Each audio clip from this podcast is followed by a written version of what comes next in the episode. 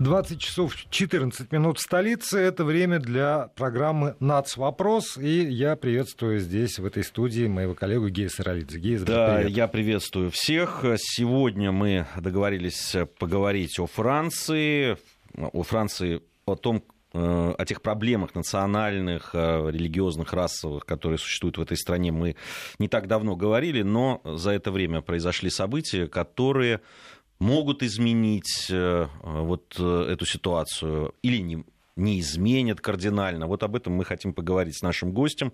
Сегодня у нас в студии ведущий научный сотрудник Института Европы Российской Академии Наук Сергей Федоров. Сергей Матвеевич, здравствуйте. Добрый вечер. Здравствуйте. Скажите, вот э, все-таки я, наблюдая за реакцией и общаясь с людьми, которые либо живут во Франции, э, так уж получилось, что у меня сосед француз, mm-hmm. который здесь работает, и я с ним, понятно, обсуждаю то, что происходит. И он мне сказал, что реакция, общественная реакция, на его взгляд, которая была, допустим, э, после э, печально известной вот этой э, акции вокруг сатирического журнала. Шарли Эбдо. Шарли Эбдо, да. Ага. Потом теракта в Париже уже изменилась эта реакция, а уж сейчас, вот после того, что произошло в Ницце, общественность совсем по-другому воспринимает то, что происходит. Это действительно так, на ваш взгляд, или нет? Я думаю, что да, потому что действительно это шоки, которые, э, в общем-то, потрясли французское общество, людей, вот, изменили общественное сознание. Вот. Ну и, конечно, если говорить о политических последствиях, понятно, что это не способствовало росту популярности президента и правительства, и, конечно, было на руку э, крайне правым. Понятно, что это их, так сказать, любимая тема, и получается, что те предупреждения, те угрозы, о которых они все время говорили, вот они реально проявляются соответственно, растет и рейтинг крайне правых и их перспективы электоральные. Не, ну это то, что касается вот политических э, партий, политических движений, но есть же еще и просто ну, обы... на, на, на обычная уровне. жизнь. Вот, вот привычно. Э, Все знали, что там в Каннах, например, проводится фестиваль фейерверков. Всегда да. из года в год в один и тот же день. Теперь, поскольку в стране продлено действие чрезвычайного положения, то э, фестиваль в Каннах, э, фестиваль фейерверков отменен в целях безопасности. И вот, вот это вот одно, ну такое заметное. А есть, видимо, еще какие-то тоже вот обыденности, привычные вещи уходят из, из жизни, а их место какие-то другие вещи Вы приходят. Знаете, да, ну я думаю, что, конечно, наверное, какое-то изменение в поведении есть, но я бы обратил внимание на то, что все-таки существовал определенный зазор, если так можно сказать, между какими-то официальными событиями или освещением их э, в СМИ, вот, часто э, очень сильно политизированных, и, э, что называется, рассуждения людей на кухне. Вот здесь вот э, знакомая по советской действительности вот эта, скажем, разница между тем, что люди думают, и то, что говорит официальная пропаганда, я думаю, что во Франции тоже существует такой момент, несмотря на то, что на наше представление о свободе прессы, СМИ и прочее, прочее. Вот есть определенная то, что вот называется политическая толерантность, какие-то есть вопросы табу, о которых не принято говорить. В частности, вот если мы говорим о национальном вопросе, как раз во Франции именно этот, этот э, пример э, я, э, представляет собой Франция, потому что по так сказать, всем французским правилам, что называется, по французской республиканской модели интеграции, вот вопросы э, этничности уходили на второй план. Все время французы подчеркивали, что у нас страна не э, этничности, а страна этичности. Вот. И, к сожалению, вот, э, несмотря на эти благие так сказать, представления и пожелания, действительность, э, количество иммигрантов, выходцев из иммигрантских слоев э, не уменьшается, и все это рождает проблемы, о которых раньше предпочитали не говорить, но теперь уже не говорить невозможно. И, и на политическом уровне? И на политическом уровне то же самое. Понимаете, когда после а, значит, ноябрьских вот этих трагических событий в Париже Вальс говорит о том, что у нас вообще в стране существует вообще чуть ли не система апартеида, имея в виду, вот, так сказать, иммигрантские там, гетто, ну не гетто, может быть, эти трудные кварталы, так называемые, и прочее, то, в общем-то, я понимаю, что, может быть, это сказано было в эмоциональном таком накале, но, тем не менее, слова премьер-министра, понимаете? Вот, то есть проблемы есть, и э, самое главное, на мой взгляд, состоит в том, что никто не видит э, такого какого-то действенного решения вот этих проблем, которые возникли не только во Франции, кстати, но и в Европе в целом.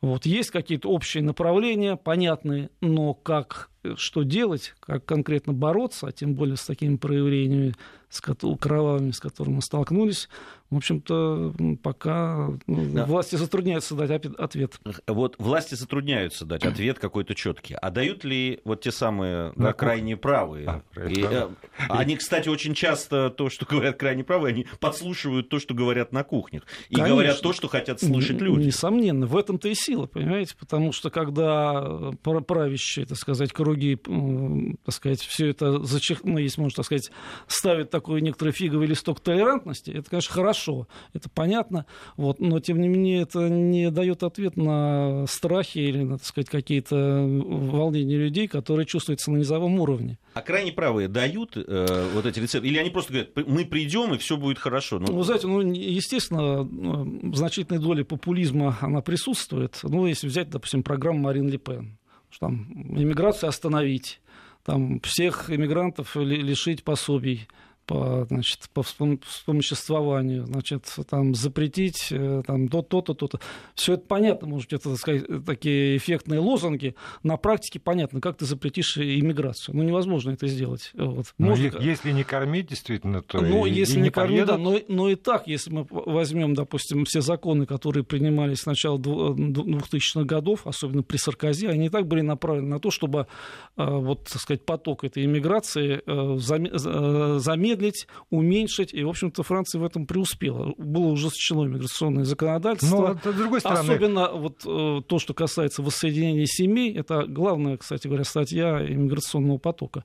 Зато все, все это... помнят, как там было с этими э, румынами условными, да. назовем их румынами. Вот тебе 50 евро, езжай. Да. Но поскольку неограниченное количество выдают по 50 Поэтому евро, они отъехали, вернулись, да, вернулись за, за снова, и вот, так, так да. это прикорм называется, а да. а не перестали Но вот, кормить. Кстати говоря, э, вот во Франции в этом плане э, буквально в марте, 8 марта, кстати говоря, 2016 года принят новый закон об иностранцах, вот, который, кстати говоря, э, значит, предусматривает меру по э, выдворению из Франции гражданина ЕС в случае нарушения каких-то, так сказать, норм или там поведения, значит, которое Даже подпадает... ЕС.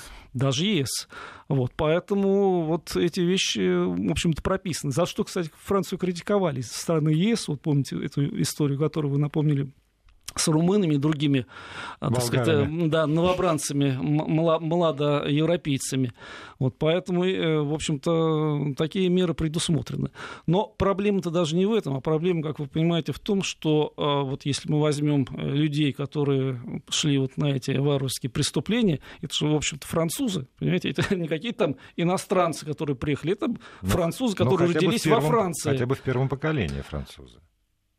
Ну, это уже э, они выходцы из миграционной среды, но это французы. Вот, понимаете, они родились во Франции да, от родителей первой волны, может быть, иммигрантов, или тоже там второе, третье, а то ли четвертое поколение. Вот. Но проблема в том, что они не чувствуют себя настоящими французами.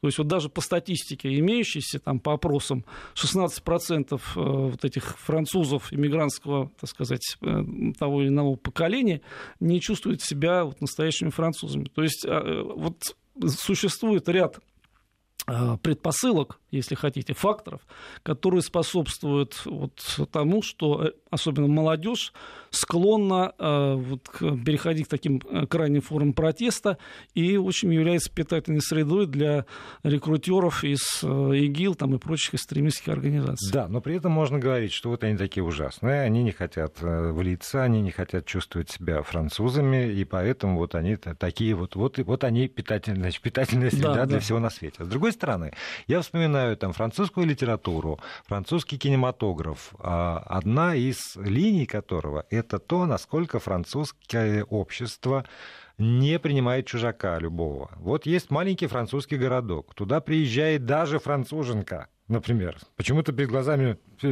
шоколад э, с гениальной жилет Вот.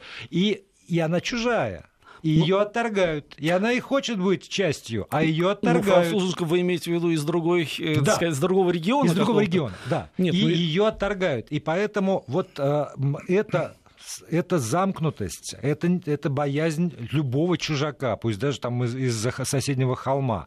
Это отгороженность от него. Может быть, как раз э, эта черта французского характера порождает то, что э, там потомки иммигрантов не вливаются, не чувствуют себя. Их все время отторгают, отторгают, отторгают. Или, или нет, или Вы знаете, ну, я не исключаю, конечно, что такие какие-то черты, может быть, характера имеются, хотя, по идее, в общем-то, более чем 200-летняя история, которая прошла после французской революции, которая поставила там известную триаду во главе угла, что называется, всей политики и морали Франции, все-таки она все переработала, наверное, такие местнические какие-то э, значит, настроения. И я думаю, если уж говорить о том, что чего, чего боятся французы, они скорее боятся больше, чем все другие европейцы, именно вот этих самых последствий глобализации, о которой мы все говорим.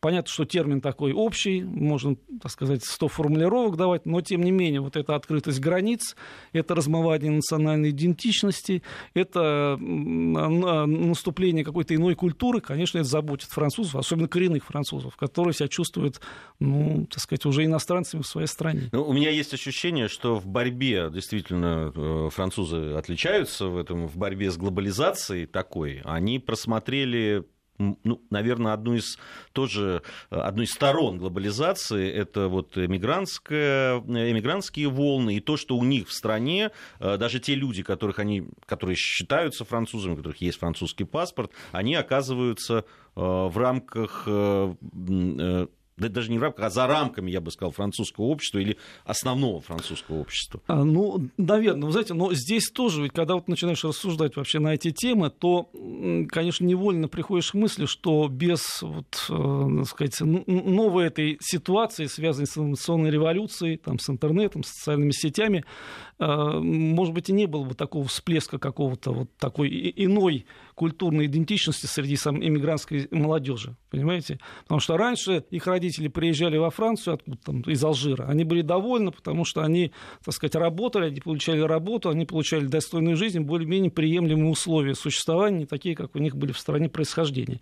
Сейчас все изменилось. Понимаете, это молодежь какая-то без корней, она, э, так сказать, э, как раз э, протестует против, может быть, своего положения, недовольна своим тем, что социальные лифты не могут значит, хорошо работать, вот, причем не виня себя, а виня общества. Вот, но, тем не менее, вот этот протест часто выливается вот в такие формы, которые, к сожалению, мы видим. Она, вчера, да, 20 да, вчера, да, вчера. очередное сообщение, уличные беспорядки в парижском пригороде Бамон-Сируаз. А, полиция арестовала практически да. на месте преступления человека, который был задержан за вымогательство в соседнем городке Персан. Дальше его привезли в участок. Да, и он э, погиб, да? Там, да, да, да, он погиб. Да, да, в да, итоге это... в большом числе вышли близкие погибшего да. человека. Очень быстро перед ожиданием бригады собралась толпа людей, которые Вы знаете, это сценарий типичный да, для вот похоже, подоб, да. подобных. Мы уже не, не первый, не, не, не, не последний раз. То же самое. Вы помните, как были спровоцированы, чем были спровоцированы на события 2005 года, которые вылились много, ну, там, чуть ли не в два месяца погромов, 10 тысяч машин сожжено, там, я не знаю, какие-то значит, полицейские участки, 200 миллионов ущерба, а, собственно говоря, детонатор в чем был? Э, молодые люди бежали, значит, какие-то ребята от полицейских скрывались, значит, залезли в трансформаторскую, трансформаторную будку, и их там убило током. Вот, собственно, это спровоцировало месячные или полуторамесячные волнения в этих, так сказать, пригородах и других городах. То же самое такой же сценарий. То есть, э, опять-таки, мы возвращаемся к тому, что существуют, э, ну, не знаю, гетто, не гетто, но вот такие трудные районы, скажем, которые во Франции называются. Там живет молодежь, 50% минимум там без работы. Ну, главный досуг это что? Это, так сказать, или э, значит, пение рэпа, условно говоря, тусовки молодежные, там, ну, наркотики, понятно, какие-то банды. И они, естественно, считают, что какие-то полицейские или там белые, условно, которые туда приходят, это вообще чужаки, их нужно гнать и вообще протестовать. Вот поэтому это субкультура, которая не стыкуется с какой-то официальной французской культурой, с республиканскими ценностями. Как, конечно, французы там, на уровне руководства много делают. Это и многочисленные программы, я уж не буду вспоминать, по благоустройству вот этих кварталов, по трудоустройству, значит, э, различные программы в школах, потому что до 30% вот этой молодежи мигрантского происхождения, они не, закон... они не получают аттестат зрелости, то, что у нас называется. Это со справкой, то, что, э, как мы говорим. Вот. Образования никакого, претендовать на хоть какое-то приличное э, трудоустройство с таким образованием не приходится. Понимаете? Поэтому вот, э, значит, были программы как раз улучшения школьного образования в трудных вот этих районах. Ну, масса всего было. Но эффект пока, к сожалению, ну, если не нулевой, то очень слабый. Еще одна тема это вот э, насколько это поколение протестное молодое поколение, ну там с, с, с французами, с государством оно никак не соотносится, оно в конфликте, но насколько оно в, в контакте или в конфликте со своими родителями с теми, кто. Вот это вот давайте мы уже после выпуска новостей обсудим. Я напомню, что сегодня в студии программы «Нацвопрос» Сергей Федоров, ведущий научный сотрудник Института Европы Российской Академии Наук. Говорим мы о ситуации во Франции. Если у вас есть какие-то вопросы и комментарии, то используйте смс-портал 5533, не забывайте вначале писать слово «Вести», либо наш номер в WhatsApp э, в мессенджере 8 903 170 63 63.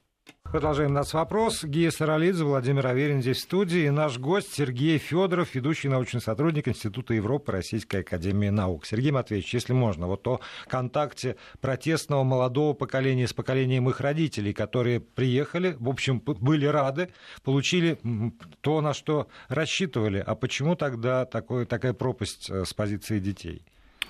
Вы знаете, ну, конечно, вы задаете мне сложный вопрос. Здесь, наверное, нужны какие-то данные французских социологов. Кстати говоря, во Франции проводится очень много э, социологических опросов и изучений вот, э, и проблем миграции. Так что... Но я боюсь, что это не только французская да, беда. это вечная это проблема отцов и детей. Голландии, как, Бельгии, да, да, да, не тут, и у нас тоже, в общем-то, понимаете. Вот. Но мне представляется, что все-таки вот нужно проводить, э, понятно, что, так сказать, водораздел между первым поколением иммигрантов, как, вот о чем мы уже говорили, и последующими поколениями, потому что которые уже родились во Франции, которые э, не помнят своей исторической родины, где-то там родины своих родителей, ну, где-то что-то они, так сказать, слышали. Но, вы знаете, мне кажется, что я не думаю, чтобы, э, скажем, родители или там первого поколения имели очень большое влияние на, э, скажем, своих детей и могли как-то, ну, что называется, их урез, урезонить или как-то еще.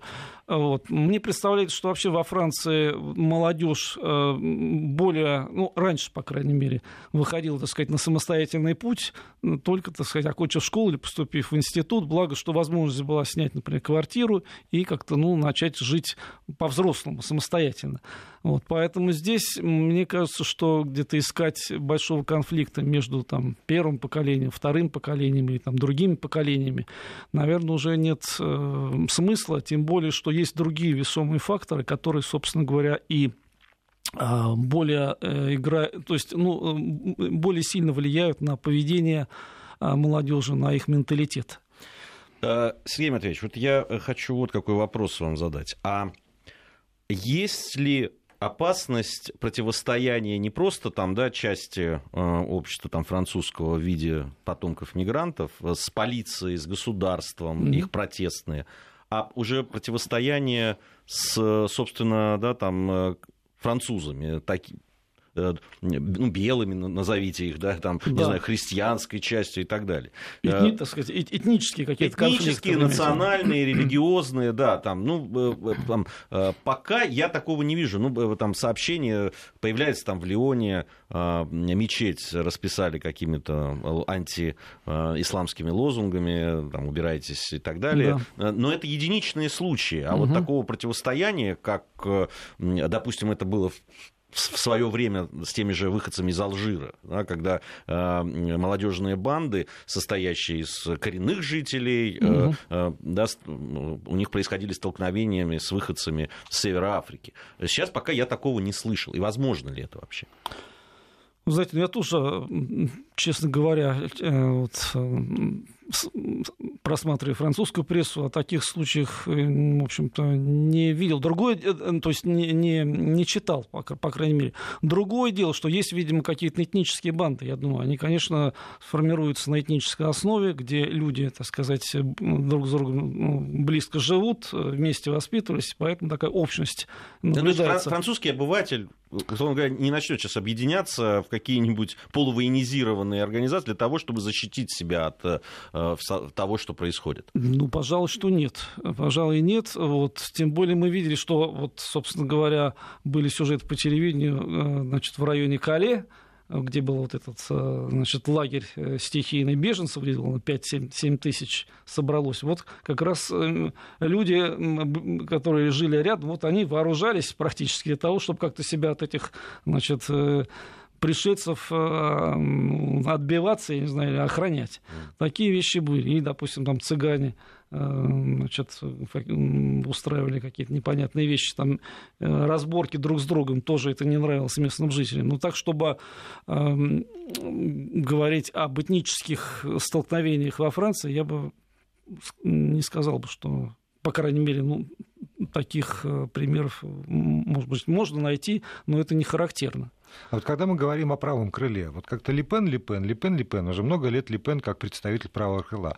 Во Франции нет э, никаких политических сил, пусть даже немногочисленных, которые были бы гораздо правее там, партии Марин Липен или гораздо а, агрессивнее на этом крыле. И, или, или просто мы как-то так в силу ну, того, знаете, что они немногочисленные, их да, не упоминаем. Ну, просто дело в том, что, конечно, есть, э, скажем, э, тоже формирование политические крайне правые, которые, может быть, вот такого ну, католического плана, скажем, вот, так, такие тради... Э, которые э, значит, отстаивают традиционные ценности, которые, кстати говоря, критикуют э, Марин Ле Пен за то, что она сдает позиции. Недостаточно вот. права, да? Прав, ну, да, да, да, что она, значит, вот смещается, значит, к центру, пытается, значит, свою партию сделать такой рукопожатной, это не нравится. Вот. Поэтому есть, конечно, ну, а, понимаете, потому что вот э, Национальный фронт, условно говоря, его где-то электоральная планка это 30% электората, то есть 30%. Поэтому э, э, какие-то более-менее заметные формирования правого плана, конечно, отнюдь не дотягивают. Это где-то там, я не знаю, может быть, там ну, в районе 5%, и то очень много, там 2%, а то, может быть, и меньше. Поэтому крайне правые, кстати говоря, ставят все время вопрос о том, если посмотреть социальные сети, соответствующие сайты, что именно крайне правым нужно объединяться на здоровой основе, что, значит, Марин Ле Пен должна тоже скорректировать свою позицию, такую, значит, э, конъюнктурную, вот, чтобы э, как, каким-то единой силой выступить на предстоящих выборах. Я думаю, что, конечно, вряд ли из этой затеи что-то выйдет, потому что до выборов остается меньше года, и принципиально на правом фланге э, ситуация не изменится. Ну, а вот все события, которые происходят, они эту планку могут все-таки поднять ну, в 30%? Несомненно. Вы знаете, 30% вряд ли эта планка изменится. Вот обычно все рассуждают о перспективах французских выборах, президентских и потом парламентских. Ну и традиционный вопрос, а вот ну как же Марин Ле Пен вот сейчас, значит, в 2017 году на фоне вот этих ужасных событий, сейчас она вырвется вперед. Вот, ну, сразу мы можем сказать, и все политологи, других мнений просто нет. Максимум, что значит, грозит Марин Ле Пен, это выход во второй тур во втором, то есть во второй тур. И уже, то есть победа... Как в свое время папа ее Да, выходит. папа. Вот сценарий папы, вот, только с большим разрывом, может быть, потому что папа там опередил э, Жаспена на там, процент, а то и меньше, вот, то здесь, конечно, будет в этом плане, вероятно, больше результат. Но во втором туре гарантированно Марин Ле Пен э, уступает. А с чем место. это связано? Почему? Это связано с тем, что до сих пор, э, в общем-то, большинство французов, ну, может быть, сейчас уже меньше, где-то 50% так, Э, считают все-таки эту партию экстремистской, э, крайне правой, что не соответствует ну, ценностям политическим, в том числе, которых отстаивает большинство французов. Поэтому вот тот же феномен 2002 э, года, когда Ширак во втором туре получил за 80%, вот как раз он, собственно говоря, э, будет повторен, вероятно, и э, в 2017 году. Но ведь ситуация изменилась и кардинально изменилась. Ситуация изменилась, но тем не менее большинство французов верно таким традиционным республиканским ценностям. Подождите, вот все... это вот свобода, равенство, братство. Ну, это, это, абстракт, это... абстрактно да, говоря. Не, это, это для нас абстрактно. А они вот, правда, они не готовы от этого отступить даже из-за того, что изменились обстоятельства, ну, я... из-за того, что наплыв мигрантов, из-за того, что кто-то говорит, давайте мы немножечко от свободы, а уж тем более от равенства и совсем от братства откажемся, и будет лучше жить. Ну, это так. И не но, хотят? Но, нет, не понимаю. Я думаю, что, э, вы знаете, разные опросы, что называется, тот, кто опрашивает, тот, кто заказывает опрос, тот и хочет получить соответствующий результат. Мы можем найти в крайне правых французских журналах опросы такие, что, значит, э, там чуть ли не 20% или 30%, ну 30 может это много, 20% населения вообще считают, что во Франции нужно свернуть демократию и поставить во главе э, значит, человека военного, с жесткой значит, э, дисциплиной, вообще, который бы навел, навел порядок. Вот, так что вопросы всякие есть. Но, тем не менее, если мы возьмем, ну, так сказать, средние как, какие-то мнения, то, Результаты конечно... выборов, например. Да, да, да то все-таки вот эти крайние тенденции, они не, не превалируют. Э, интересно, что даже отсутствие ответа у основных партий Э, у социалистов, которые сейчас там, да, у власти, э, отсутствие ответа на вот такие жизнетрепещущие да, и запросы общества, ну нет, не могут они ничего сказать Знаете, своим но, гражданам, это ничего не меняет. Но, но у социалистов тем, э, еще более сложная задача, потому что, я не знаю, сколько, ну, наверное, процентов 80 иммиграционного населения голосует именно за социалистов. Поэтому пойти, так сказать, в лобовую против тех же иммигрантов, ну так, скажем, конечно, никто не решится из э, левого спектра политических сил. Вот, поэтому здесь дополнительная сложность. Не все так просто. Вот, поэтому, вот, говоря о политических э, моментах, которые, естественно, связаны с этими ужасными терактами, что-то они изменили, но, тем не менее, принципиальный какой-то политический расклад, устои, они, конечно, остаются. И, несмотря на вот эти драматические события, все-таки французы ну, привержены демократии, э, сказать, правам человека и прочим, прочим, вот, вот тем ценностям, о которых и говорят и руководство страны, ну и все-таки поддерживает большинство населения, несмотря на ну и бежать им некуда, понимаете? Вот они, у них невозможен Брексит, не отделишься от этой Европы. Ну, хотя та же Марин Ле Пен, да и другие говорят, что нужен Фрексит вообще там да, проводить вы, референдум, проводить референдум. Да, хотя, знаете, ну вообще парадокс. Что... Нет, вот про парадоксы тоже уже да? после некоторой паузы в студии Сергей Матвеевич Федоров, ведущий научный сотрудник Института Европы РАН. Продолжаем мы нашу программу «Нацвопрос». В студии Владимир Аверин и Гия Саралидзе. У нас в гостях ведущий научный сотрудник Института Европы э, Сергей Федоров. Э, Сергей Матвеевич, вот вы мы прервали вас. Да, на, на парадоксе мы остановились. Да. Да. Я что хотел сказать, что вот во Франции есть такой эм, небезызвестный, значит, Даниэль Конбендит с такой яркой фамилией. Это лидер студенческого движения 68 -го года. Да, да, Он такой либертарный товарищ, значит, был и депутатом Европарламента. Бундестаг от был от зеленых а? в свое время. Да, он такой лидер был зеленых. Сейчас он с ними разругался, там создает свое движение. Так вот, он в последнее время договорился до того, что вот по поводу этого Брексита он сказал, что вообще референдум и а, такую демократическое, как высшая форма демократии, нельзя проводить, понимаете? Потому что народ глупый, он не знает, за что голосует, поэтому вот э, давайте не будем э, значит, э, прибегать к высшей форме демократии, а решать должны интеллектуалы, понимаете? Вот поэтому такие парадоксы наблюдаются у человека, который ратовал вы... десятилетия за свободу неограниченную, вдруг он пришел к выводу, что все-таки что-то не то. Ну, кто в молодости не был революционером, да, как известно, совершенно не имеет сердца. Дальше, наверное, все знают. А вот и вот еще, я бросал клич нашим слушателям, и э, любопытное, на мой взгляд, пришло замечание. Быть французом значит быть христианином. Я бы расширил вопрос. Насколько сегодня религиозная идентификация, вообще вот э, религиозный вопрос, важен для Франции, а, и еще от меня вопрос, и, б, насколько это важно для государства. Есть ли какие-то государственные институты, которые так или иначе регулируют, касается ли это католической церкви или мусульманских общин, неважно. Да, ну, с 1905 года государство от церкви отделено во Франции, и принцип, значит, и никакого уполномоченного лай, даже... лаицизма или, так сказать, светского характера государства свято отстаивается, и это, так сказать, э, главный принцип вообще французского общества. И никакого уполномоченного по делам церкви, религии э, в аппарате там, президента, например, или в Думаю, структуре что правительства да, такой нет. должности, наверное, нет. Хотя, конечно, эти вопросы тревожат, и что касается, допустим, созда... власти пытались создать, э, ну и создали, наверное, с помощью властей при Саркози значит, э, Высший совет мусульманского, э, мусульманских культов. Вот, то есть власти, понятно, заинтересованы в какой-то а, ну, отслеживании вопросов, связанных с религией.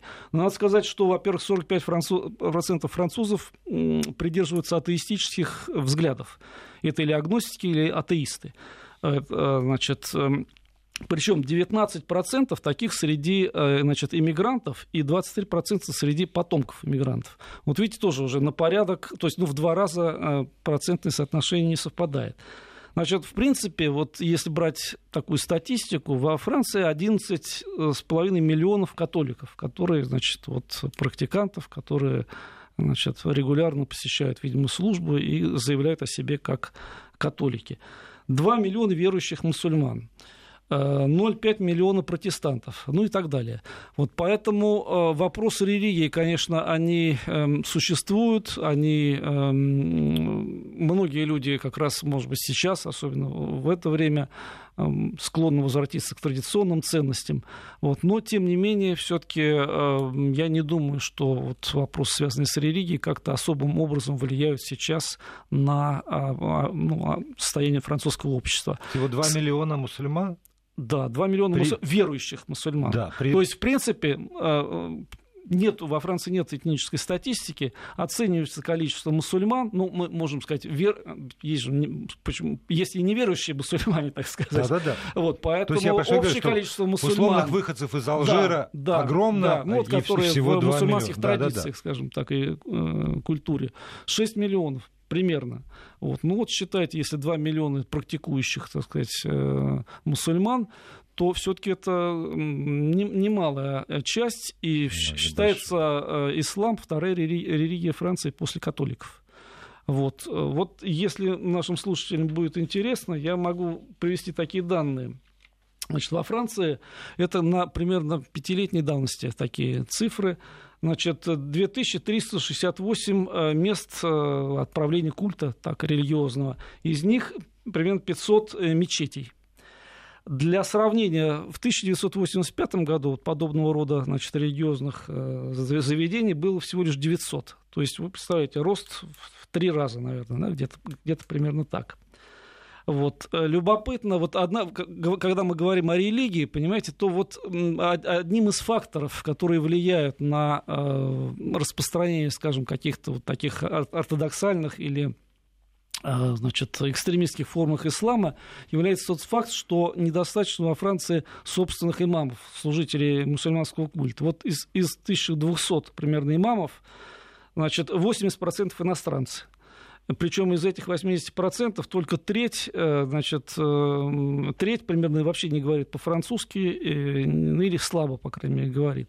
И вот, кстати говоря, вот если брать статисти... опросы и различные, скажем, Министерства внутренних дел Франции, значит, э, ну, какую-то информацию, то получается, что вот рассадником вот этих экстремистских форм ислама является как раз не то, что в каком-то месте или районе сконцентрировано выходцы, скажем, из Северной Африки, а именно наличие вот этих молельных домов или мечетей, где проповедники, вот, так сказать, известного толка э, значит, э, ведут деятельность. Вот там как раз есть и опасность вот, вот этой подцепить заразу, что называется, экстремистского ислама, который, в общем-то, распространяется. А своей системы религиозного образования вот. э, это одна из проблем. Это, нет во Франции. Кстати говоря, вот это одна из проблем и э, желаний правительства создавать при университетах соответствующие религиозные отделения или там факультеты, где бы можно было готовить в том числе и служителей культа для, для значит, ислама, исламской религии э, французы, э, про, про, значит, руководство, Саркози, я помню, все время говорил, что нам нужен не ислам во Франции, а нужен французский ислам. Вот, собственно говоря, эта задача создать свои религиозных э, значит, проповедников. Как Саркози много всякого хорошего говорил, а много, его не а, избрали. А, а его не избрали французы. Вот такие, понимаете... Может, фра... но, но французы, вы знаете, они терпят любого, как вот говорил Франсуа Фион, бывший премьер-министр при Саркози, он говорил, что французы терпят правительство максимум там год. Все, дальше уже не хватает желания э, терпеть и требуются перемены. Вот, поэтому вот такой импульсивный, э, такой пассионарный политический характер французов, он, конечно, о себе дает знать. С другой стороны, вон э, государство, когда становится вопрос ребром, ну, продавили они вот этот э, поправки к этому закону труда, да, новые, там, да, против но, которого протестовали. Но есть в Конституции статья 49.3, которая позволяет правительству в обход парламенту принимать э, вот, в случае таких тупиковых э, ситуаций законы. Вот, поэтому все хитро устроено, это проверено, в общем-то, печальным опытом э, жизни политической Франции. Но правительство идет на это, несмотря на то, что следующие выборы могут поставить точку на его карьере. Ну, Но, а... видимо, это не весь разговор про Францию, поэтому, надеюсь, еще не раз встретимся. Сергей Федоров, ведущий научный сотрудник Института Европы Российской Академии Наук, был гостем нашего эфира. Сергей Матвеевич, спасибо вам большое. Всего доброго. Всего доброго.